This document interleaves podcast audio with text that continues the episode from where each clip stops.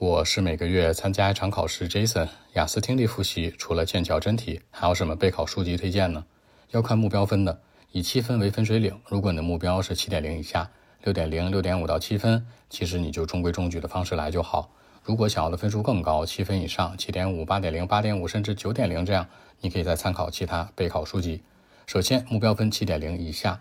那你要知道呢，你在七点零以下的准确率大概就是三十个左右，七分大概是三十个左右的准确率，四十道题你可能要错十个左右，那甚至更多。比如说六点五呢，要错十三四个；六点零呢，可能错十六七个，以此类推啊。所以说呢，你在做这样的一个备考的方向的准备的时候呢，一定要用质朴的方式，剑桥的真题加上词汇书，再加上真题讲解，这三本书是完完全全够用的。重点是你使用的方法，包括怎么样去复习。也就是说，材料不是最重要的，因为你的基础相对会比较薄弱。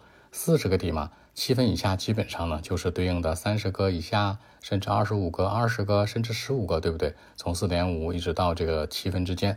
所以说呢，你用方式方法是很重要的。材料简单就好，真题很好那是基本。真题讲解是什么呢？你可以去专门做完错题之后有给你分析的，上面会写一些错的原因，你可以去看。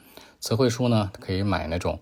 听说读写放在一起的，也可以买单独的词汇书，针对听力的。Jason 的意见是，不要去看单独听力的词汇书，因为它有点太局限了。你背了半天一六十三招，你发现可能只背了听力的，另外三科怎么办呀？尽量买综合的可能会更好。方法很重要，有一个方法叫做 dictation，叫精听。这个精听呢是逐字逐句的，比如说听一句话长一点，一暂停，然后你去听写，可以写得很草这种啊，这样是训练你的瞬时记忆力，这点是很关键的。其次呢就是审题技巧。你可以买一本真题讲解，里面会有教你怎么样审题，比如单选、多选、匹配，包括呢做这种填空、填句子、填表、填表格、地图都怎么做，就是这个技巧很重要。说白了，如果你的水平是七点零以下，目标分是六点五六分的，你不要去搞太多很零零总总的那种材料，你就用这些就行。因为现在市面上材料太多了，其实都是换汤不换药，而且会影响你。其次，如果你分数是七点零以上的话呢，Jason 觉得你可以用一个方式的一个 App，叫做六分钟 BBC。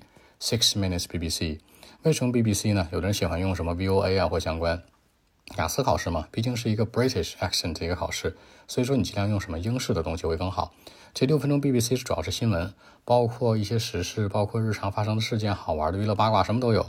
它呢，就是新闻的特征是什么呢？这一分钟当中可能会说十件事，甚至二十件事，很考察你的反应能力、理解力以及你的信息的一个汇总能力。所以用它抢八个高分会非常好。还有第三个，这次想补充一个。很多人嘛喜欢搞各种预测，是吧？比如说 reading 有预测呀，writing 有预测呀，speaking 有预测，这三个都行。因为他们的预测属性就是说，你不是考试当天需要马上去思考出来去检验它正确与否的，这是可以去使用的。但是 listening 听力不建议，为什么？